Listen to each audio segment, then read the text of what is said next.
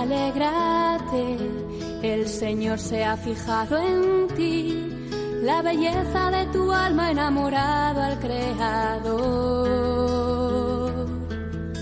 No temas, tu gozo es Él, su espíritu desciende hoy y la gracia se derrama hasta llenar tu corazón.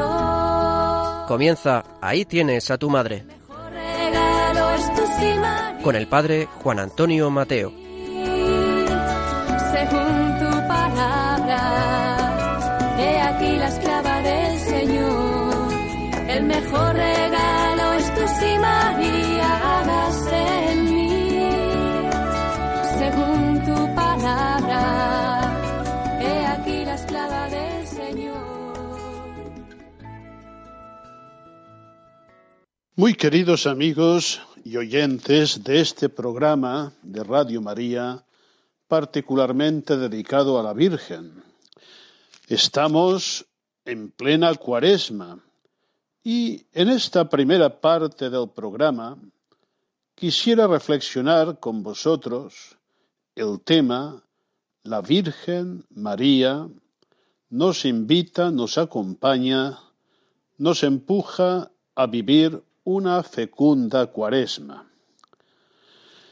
Como el antiguo pueblo de Israel, que caminó cuarenta años por el desierto para llegar a aquella tierra prometida por Dios, la Iglesia, el nuevo pueblo de Dios, se prepara para vivir y celebrar la Pascua del Señor. A lo largo de cuarenta días vamos a prepararnos para acoger cada vez más intensamente en nuestra vida cristiana a Cristo.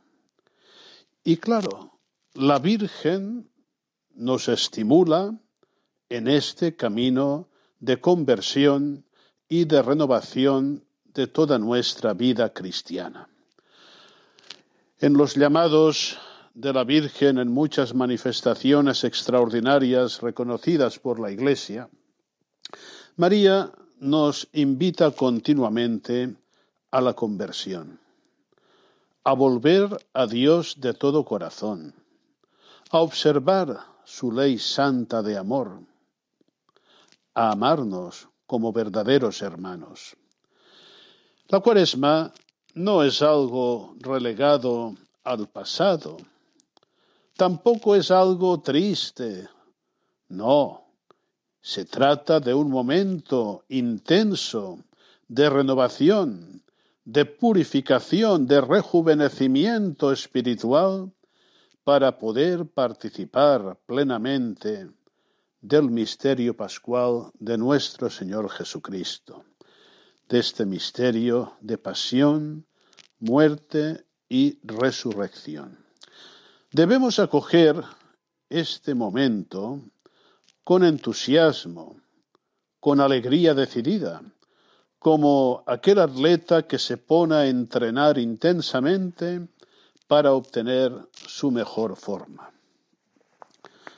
La Virgen nos recuerda la llamada de Cristo a la conversión y a la fe.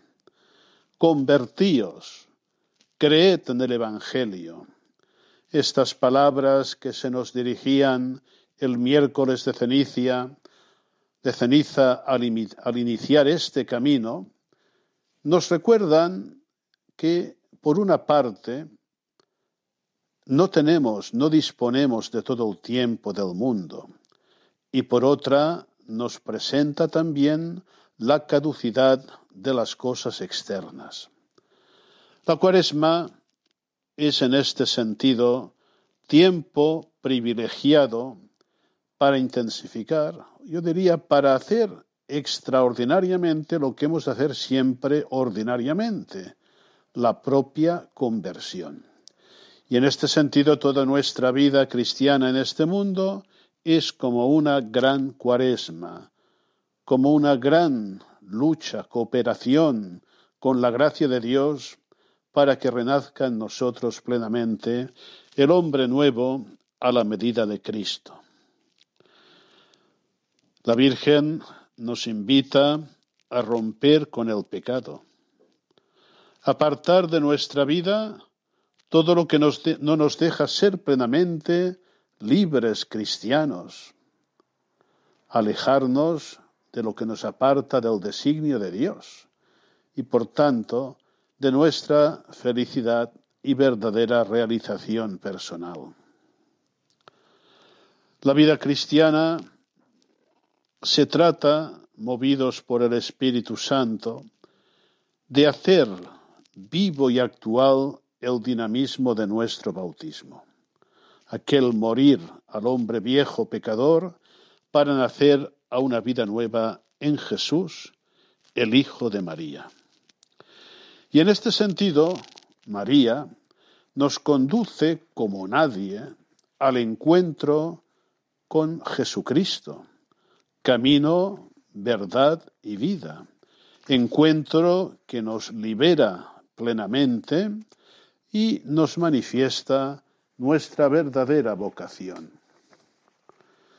Todo esto supone renovarse interiormente, desnudarse del hombre viejo.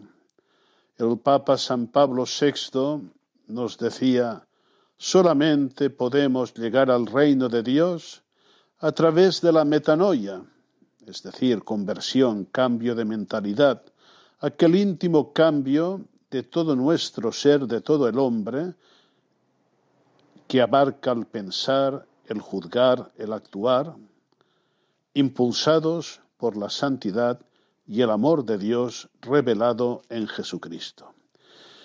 Qué gran aventura es en este sentido la cuaresma, a la cual todo hijo de María está invitado.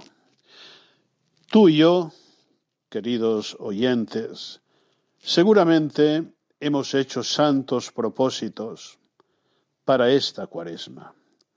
Nos hemos propuesto orar más y mejor. Nos hemos propuesto mortificarnos, ser más libres. Nos hemos propuesto ser más caritativos y generosos.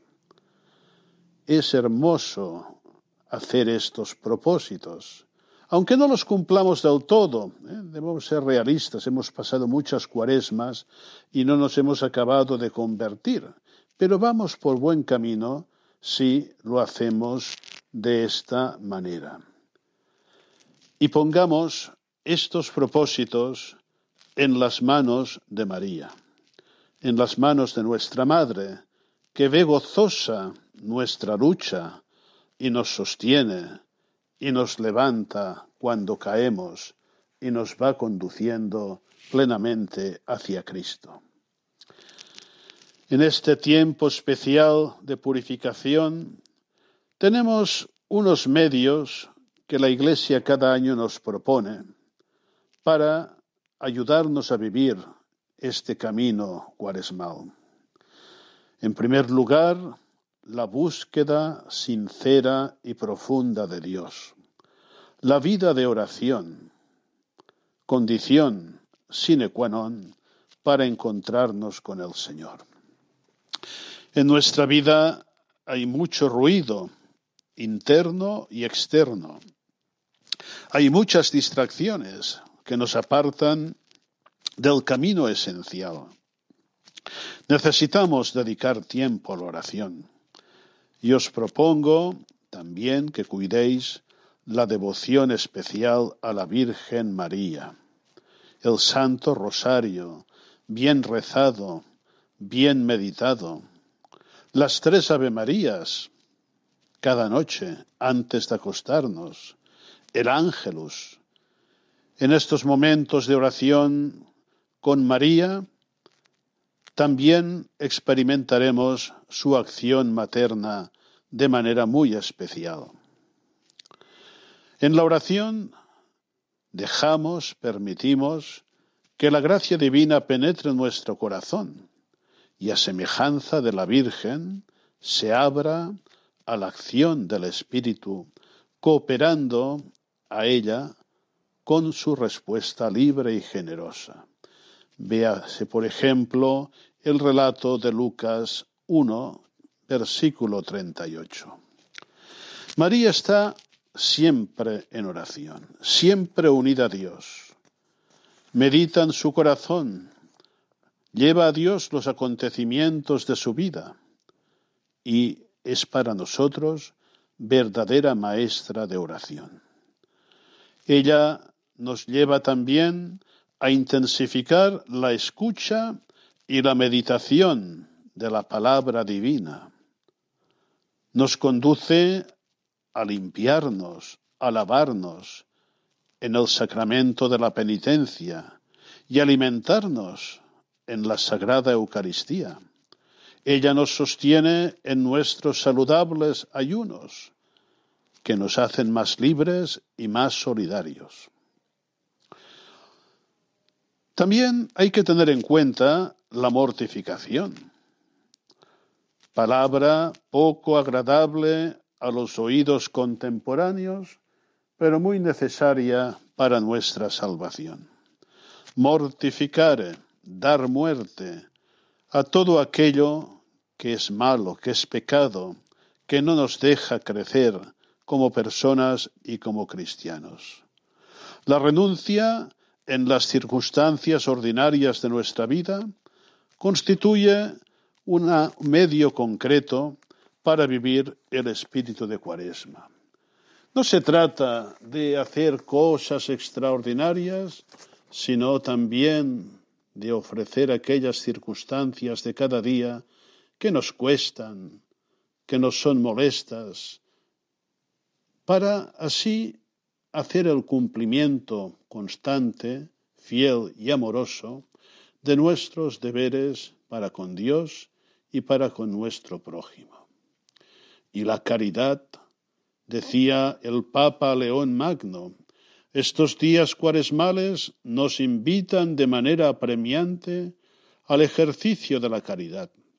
Si deseamos llegar a la Pascua santificados en nuestro ser, debemos poner, decía, un interés especialísimo en la adquisición, en la práctica de esta virtud que contiene en sí a las demás y cubre multitud de pecados.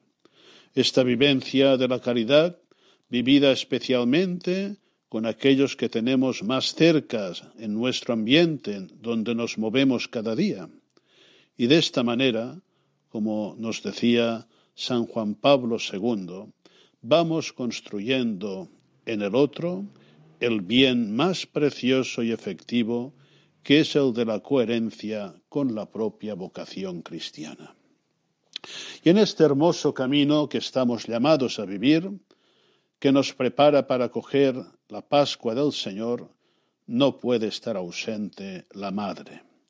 María está presente durante la cuaresma, de manera silenciosa, oculta, discreta, como premisa y modelo de la actitud que debemos asumir y como sostén con su ejemplo y con su poderosa intercesión. Durante este tiempo de cuaresma es el mismo Señor Jesús quien nos señala a su madre. Nos la propone como modelo perfecto de acogida a la palabra de Dios.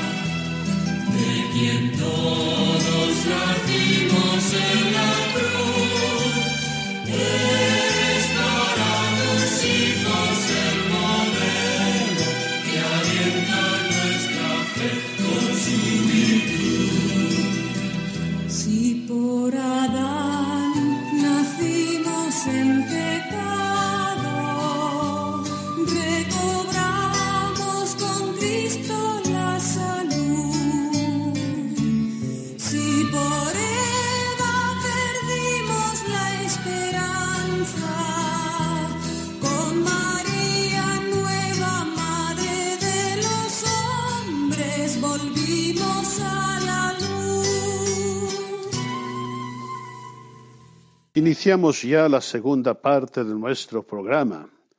Estamos a pocos días de la celebración del Santo Patriarca de San José, en un año especialmente dedicado a él por voluntad del Papa Francisco. Una decisión realmente muy oportuna, providencial. Para entender a Jesús hay que acudir a María, pero también a José, que junto con María y Jesús forma esta sagrada familia de Nazaret e influye y mucho en la educación humana del Hijo de Dios. Pues bien, hoy para contemplar el misterio de María y de José, he seleccionado una bella meditación que seguramente os va a gustar mucho. Se trata de el desposorio de José y de María, publicado en la obra tantas veces recomendada de eh, José Antonio Luarte, Escenas Marianas. Vamos a contemplar muchos aspectos de este desposorio que muchas veces no tenemos en cuenta y que es muy importante en el designio de Dios del Santo Patriarca con la Virgen Santísima. Vamos pues a escuchar con muchísima atención esta meditación que nos va a leer nuestra colaboradora Guadalupe. Desposorios con José. Está cercana la plenitud de los tiempos. La predestinada para ser Madre de Dios aún no lo sabe. Ha crecido y se ha hecho mujer, pero la Santísima Trinidad le prepara un matrimonio santo que custodiará su virginidad. El Hijo de Dios hecho hombre, Mesías de Israel y Redentor del mundo, ha de nacer y crecer en el seno de una familia. Es muy probable, todos los indicios apuntan en esa dirección, que por aquellas fechas los padres de la Virgen ya habían fallecido. María debía de vivir en casa de algún pariente que se había hecho cargo de ella cuando quedó huérfana. Al aproximarse la edad en que las doncellas de Israel solían contraer matrimonio, en torno a los quince años, el jefe de aquella familia, como representante del padre de Miriam, tuvo que ocuparse de esa cuestión y se concertó el matrimonio de María con José, el artesano de Nazaret. Una virgen desposada con un varón de la casa de David. Pocas noticias nos dan los evangelios sobre el esposo de María. Sabemos que también él pertenecía a la casa de David y que era un varón justo, es decir, un hombre que, como afirma la Escritura, se complace en la ley del Señor y noche y día medita en su ley. La liturgia le aplica unas palabras inspiradas. El justo florecerá como palmera, crecerá como cedro del Líbano. Al escuchar el anuncio del arcángel, María expone su condición virginal. ¿De qué modo se hará esto? Pues no conozco varón. Esta respuesta, cuando ya era la prometida de José de Nazaret, muestra que María tenía la firme determinación de permanecer virgen. No hay motivos humanos que justifiquen esa decisión, más bien rara en aquella época. Toda joven israelita, y más si pertenecía a la descendencia de David, abrigaba en su corazón la ilusión de contarse entre los ascendientes del Mesías. La tradición de la Iglesia explica esa firme determinación como fruto de una inspiración especialísima del Espíritu Santo que estaba preparando a la que iba a ser Madre de Dios. Ese mismo Espíritu le hizo encontrar al varón que sería su virginal esposo.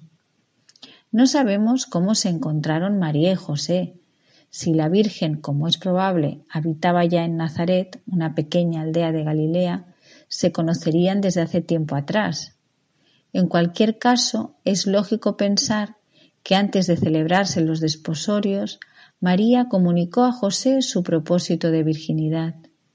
y José, preparado por el Espíritu Santo, descubriría en esa revelación una voz del cielo. Muy probablemente también él se había sentido impulsado interiormente a dedicarse en alma y cuerpo al Señor. No es posible imaginar la concordia que se estableció entre esos dos corazones después de los desposorios, ni la paz interior que rebosaba en sus almas. Todo es muy sobrenatural en esa escena de la vida de María, y al mismo tiempo es todo muy humano. Esa misma sencillez, tan propia de las cosas divinas, explica las narraciones piadosas que pronto se formaron sobre los desposorios de María y José, un relato lleno de sucesos maravillosos que el arte y la literatura han inmortalizado.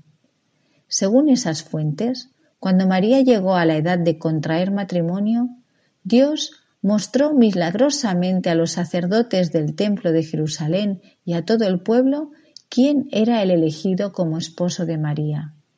El hecho histórico debió de ser mucho más sencillo.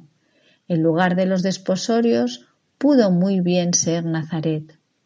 Cuando la familia de María llegó a un acuerdo con José, se celebrarían los esponsales, que en la ley mosaica tenían la misma fuerza que el matrimonio. Pasado algún tiempo, el esposo debía conducir a la novia a su propia casa.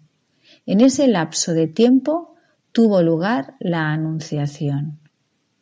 No hay en las palabras de la Virgen ningún atisbo de duda, pues desde que tuvo uso de razón estaba dispuesta a secundar en todo la voluntad divina. Pregunta sencillamente el modo cómo se llevará a cabo, y San Gabriel le responde de parte de Dios. No hay precipitación en María. Siempre en presencia de Dios escucha bien dispuesta, pondera y al final da su asentimiento. He aquí la esclava del Señor. Hágase en mí según tu palabra. Toda la historia de la salvación estaba pendiente de la respuesta de María en el momento de la Anunciación, como expresa con tonos dramáticos San Bernardo al contemplar esa escena. Abre, Virgen dichosa, el corazón a la fe, los labios al consentimiento, las castas entrañas al Creador. Mira que el deseado de todas las gentes está llamando a tu puerta. Ay, si deteniéndote en abrirle pasa adelante y después vuelves con dolor a buscar al amado de tu alma. Levántate, Corre, levántate por la fe, corre por la devoción, abre por el consentimiento. Amor a la santa pureza. El relato de la Anunciación, además de describir la vocación de María, nos habla de una virtud que el Señor ama de modo especial, puesto que la requirió en la Virgen y en San José, la santa pureza, que cada uno ha de servir según la vocación y el estado de cada uno. En el caso de José y de María se trató de una pureza virginal. Refiriéndose al esposo de María, San José María afirmaba No estoy de acuerdo con la forma clásica de representar a José como un hombre anciano, aunque se haya hecho con la buena intención de destacar la perpetua virginidad de María. Yo me lo imagino joven, fuerte, quizá con algunos años más que Nuestra Señora, pero en la plenitud de la edad y de la energía humana. Para vivir la virtud de la castidad no hay que esperar a ser viejo o carecer de vigor. La pureza nace del amor y para el amor limpio no son obstáculos la robustez y la alegría de la juventud. Joven era el corazón y el cuerpo de San José cuando contrajo matrimonio con María, cuando supo del misterio de su maternidad divina, cuando vivió junto a ella respetando la integridad que Dios quería legar al mundo como una señal más de su venida entre las criaturas. Quien no sea capaz de entender un amor así, sabe muy poco de lo que es verdaderamente el amor y desconoce por entero el sentido cristiano de la castidad. Según el relato evangélico, en el momento de la Anunciación, María era la esposa prometida de José. ¿Por qué había aceptado el noviazgo si tenía el propósito de permanecer virgen para siempre? San Juan Pablo II sugiere que entre José y María en el momento de comprometerse, existiese un entendimiento sobre el proyecto de vida virginal. Por lo demás, el Espíritu Santo, que había inspirado en María la opción de la virginidad con miras al misterio de la encarnación y quería que ésta acaeciese en un contexto familiar idóneo para el crecimiento del niño, pudo muy bien suscitar también en José el ideal de la virginidad. El ángel del Señor, apareciéndosele en sueños, le dice, José, hijo de David, no temas tomar contigo a María, tu mujer, porque lo engendrado en ella es del Espíritu Santo. De esta forma recibe la confirmación de estar llamado a vivir de modo totalmente especial el camino del matrimonio. A través de la comunión virginal con la mujer predestinada para dar a luz a Jesús, Dios lo llama a cooperar en la realización de su designio de salvación. El tipo de matrimonio hacia el que el Espíritu Santo orienta a María y a José es comprensible sólo en el contexto del plan salvífico y en el ámbito de una elevada espiritualidad. La realización concreta del misterio de la Encarnación exigía un nacimiento virginal que pusiese de relieve la filiación divina y al mismo tiempo una familia que pudiese asegurar el desarrollo normal de la personalidad del niño. José y María, precisamente en vista de su contribución al misterio de la encarnación del Verbo, recibieron la gracia de vivir juntos el carisma de la virginidad y el don del matrimonio. La comunión de amor virginal de María y José aun constituyendo un caso especialísimo vinculado a la realización concreta del misterio de la Encarnación, sin embargo, fue un verdadero matrimonio. El episodio de los desposorios con José reviste gran importancia en la vida de la Virgen. José era de la estirpe real de David y en virtud de su matrimonio con María conferirá al Hijo de la Virgen, Hijo de Dios, el título legal de Hijo de David, cumpliendo así las profecías. A José, noble de sangre y más noble aún de espíritu, la Iglesia aplica el elogio que la sabiduría divina había hecho de Moisés. Fue amado de Dios y de los hombres, y su memoria es bendecida. María solo sabe que el Señor ha querido desposarla con José, un varón justo que la quiere y la protege, José solo sabe que el Señor desea que sea custodio de María. Israel ignora a esta pareja de recién casados. José siempre callado, María discreta siempre, pero Dios se complace y los ángeles se admiran. El tiempo de Cuaresma es un tiempo de combate espiritual. Es un ejercicio de la milicia cristiana, como nos recuerda muy bien la liturgia del miércoles de ceniza que da inicio a este tiempo de conversión. Y uno de nuestros enemigos, tal vez el más temible, es el demonio. Un cristiano debe ser consciente de su existencia y de su acción.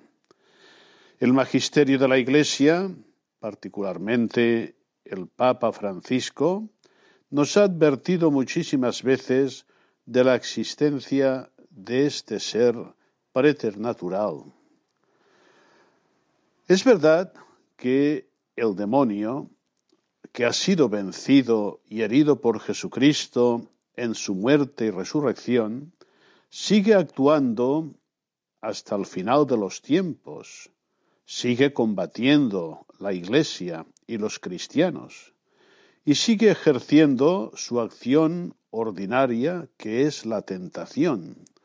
Esta tentación sutil que nos incita a apartarnos de Dios, a creernos autosuficientes, a creernos conocedores del bien y del mal.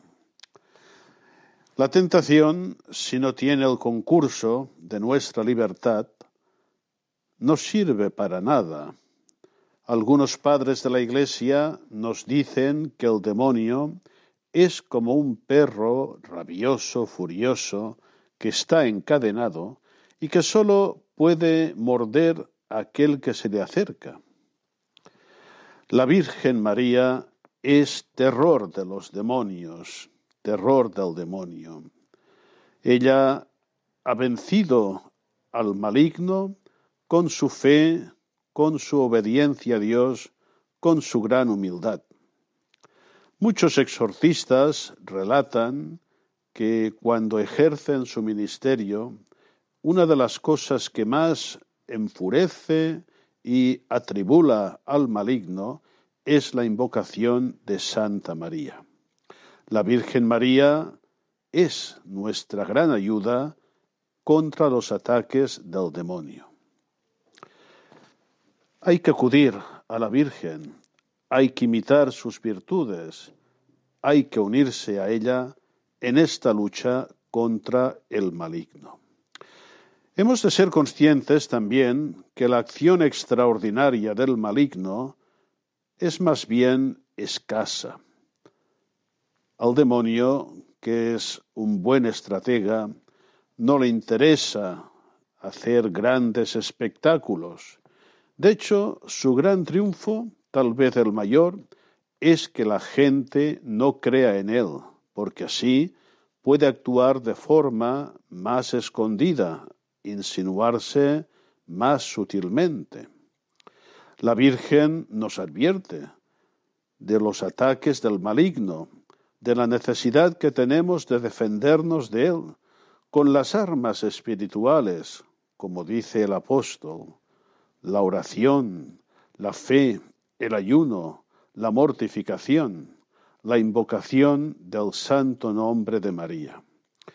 Debemos ser conscientes que cada día todo cristiano, cuando reza el Padre Nuestro, alude explícitamente a la acción del maligno, pues como enseña muy bien el catecismo de la Iglesia Católica, allá donde decimos líbranos del mal, en realidad estamos diciendo, según la mente de Jesús, líbranos del maligno. Sé que no es muy popular hablar del demonio, pero debemos hablar, sobre todo cuando muchos ingenuamente creen que es simplemente un símbolo del mal, una manera de explicar el mal, pero no. El demonio es un ser espiritual, personal, pervertido y pervertidor. ¿Qué imagen debemos tener del demonio? Un cristiano no puede tener otra imagen del maligno que la que nos propone la enseñanza de Jesús y la enseñanza de la Iglesia. La Iglesia solo tiene una ortodoxia, solo hay una doctrina de la fe, y mal iríamos si cada creyente se hiciera su propia doctrina de la fe, su propia ortodoxia, porque entonces no habría comunión posible. La existencia del diablo, queridos amigos, no es opinable en la Iglesia, porque forma parte de esta profesión de fe común. Una fe que excluye todo dualismo, todo maniqueísmo. No se puede postular un principio eterno bueno y un principio eterno malo. Esto es inaceptable. Solo existe un principio bueno que es Dios. Y después está el misterio de la libertad. La fe nos dice que hubo una rebelión en el mundo angélico que dio lugar a los diablos, seres espirituales, con una libertad y una capacidad que sobrepasa la mente humana. El Papa Pablo VI, San Pablo VI, en la crisis de los años 70, después del Concilio Vaticano II, y viendo lo que veía en la Iglesia y en el mundo, se atrevió a decir valientemente, una potencia hostil ha intervenido. Su nombre es el diablo, este ser misterioso del que habla San Pedro en su primera carta. ¿Cuántas veces nos habla Cristo en el Evangelio de este enemigo de los hombres? El Papa fue muy criticado pero él insistió, una de las necesidades más grandes de la Iglesia es defenderse de este mal que llamamos el diablo, y lo definió como un ser vivo espiritual, pervertido y pervertidor, realidad terrible, misteriosa y temible. El Papa San Juan Pablo II, en numerosas catequesis, glosó el tema de los ángeles y de los demonios.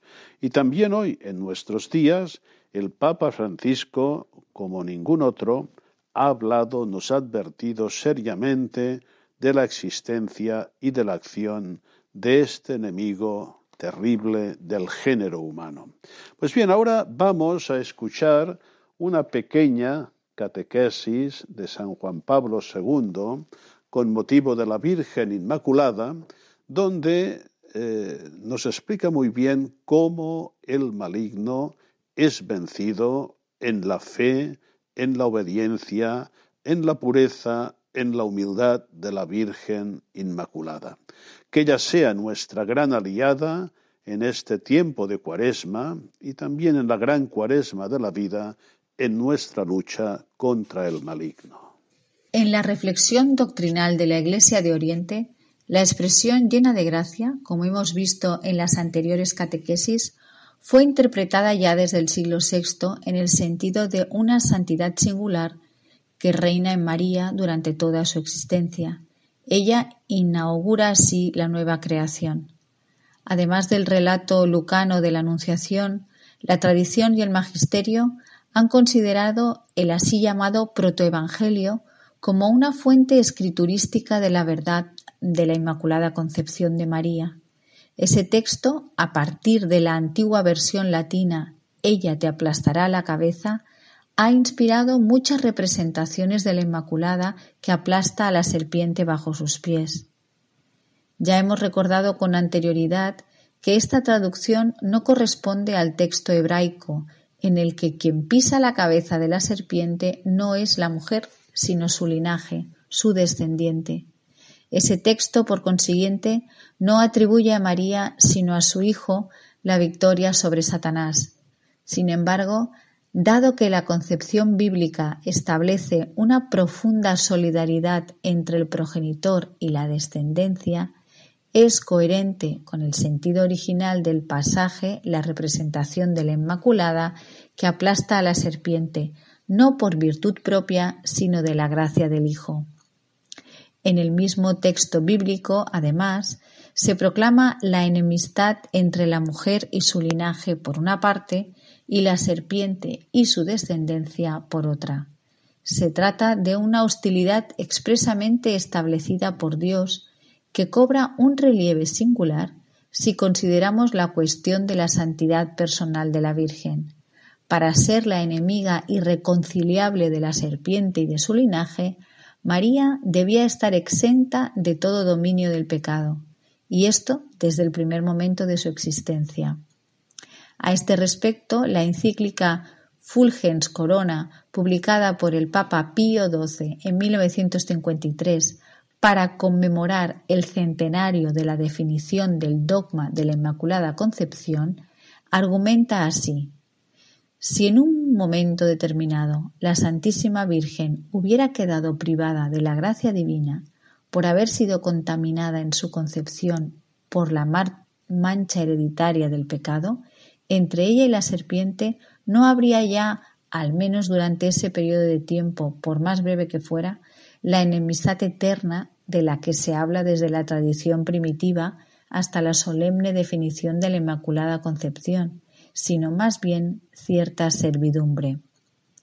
La absoluta enemistad puesta por Dios entre la mujer y el demonio exige, por tanto, en María la Inmaculada Concepción, es decir, una ausencia total de pecado, ya desde el inicio de su vida, el Hijo de María obtuvo la victoria definitiva sobre Satanás e hizo beneficiaria anticipadamente a su madre, preservándola del pecado.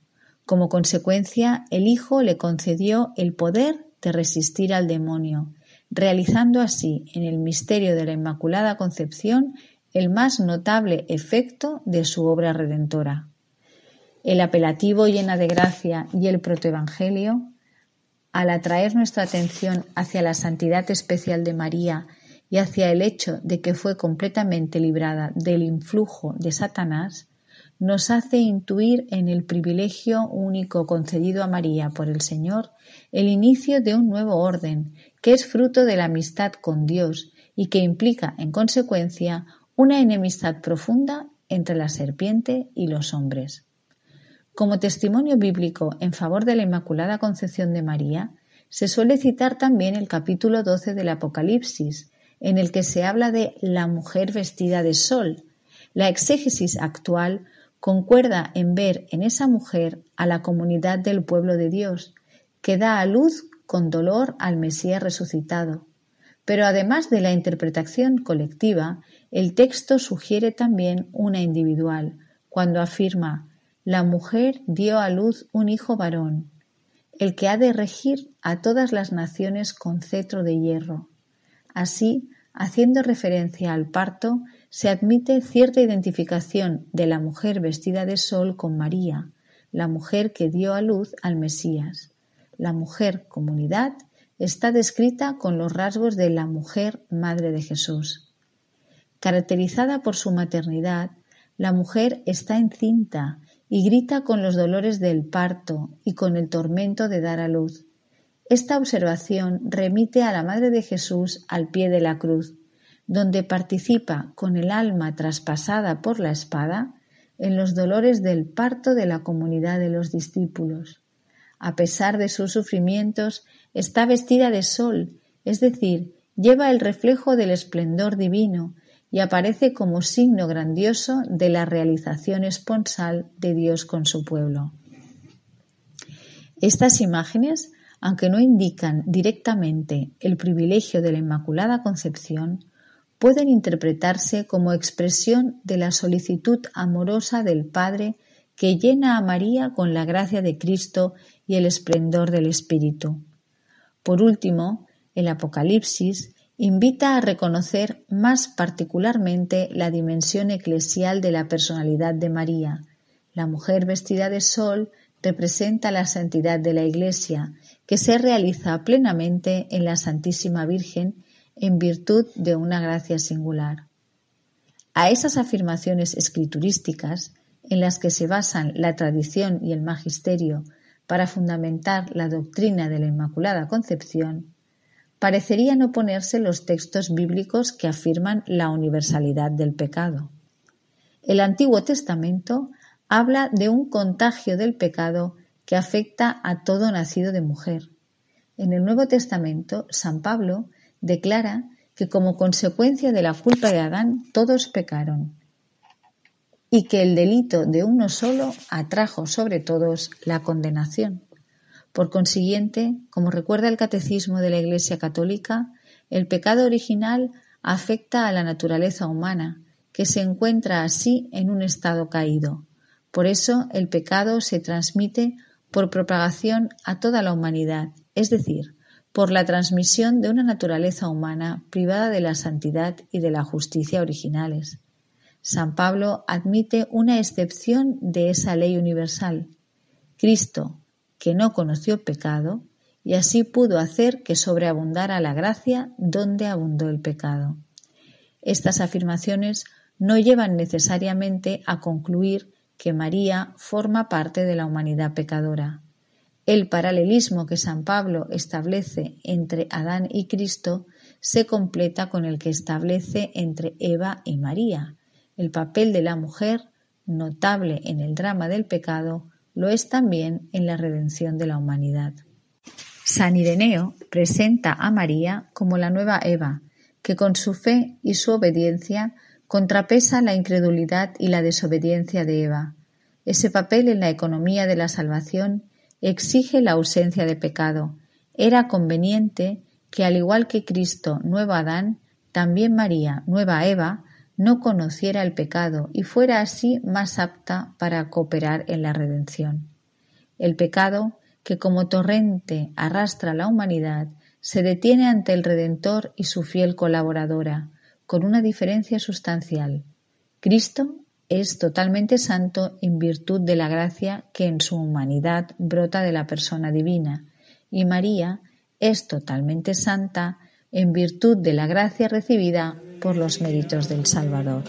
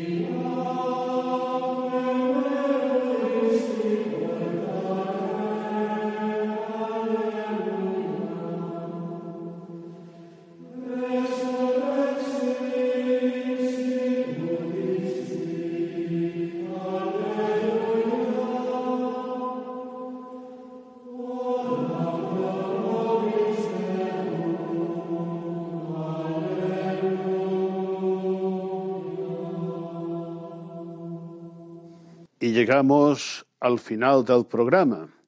Un programa que esperamos haya sido útil para nuestra vida cristiana, para profundizar nuestra devoción a la Virgen, para vivir con ella este camino de Cuaresma. Estamos haciendo camino hacia la Pascua y queremos alegrarnos con la Virgen María en la resurrección del Señor. Aprovechemos bien este tiempo que queda de cuaresma. Insistamos en los propósitos de conversión, de oración, de penitencia que hemos hecho. Pongámoslos en manos de la Virgen María. Acudamos a su auxilio en el combate que debemos sostener. Y recordemos aquel significado de la imposición de la ceniza que entre otras cosas nos recuerda, queridos amigos, que no tenemos todo el tiempo del mundo para nuestra conversión, que hay que aprovecharlo, que la vida pasa pronto, que la muerte llega y que hay que estar bien preparados para participar de la Pascua del Señor. Hasta muy pronto, si Dios quiere, que la Virgen interceda por nosotros y nos obtenga una fructuosa conversión en nuestro camino cuaresmal.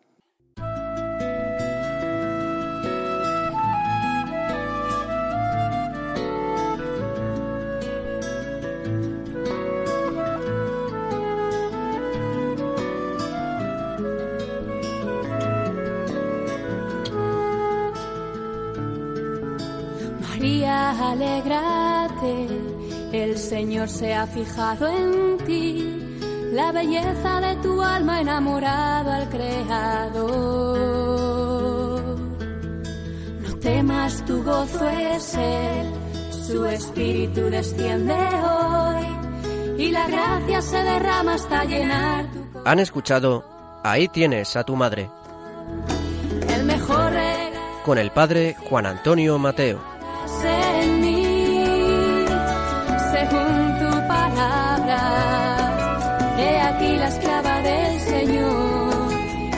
Mejor regalo es tu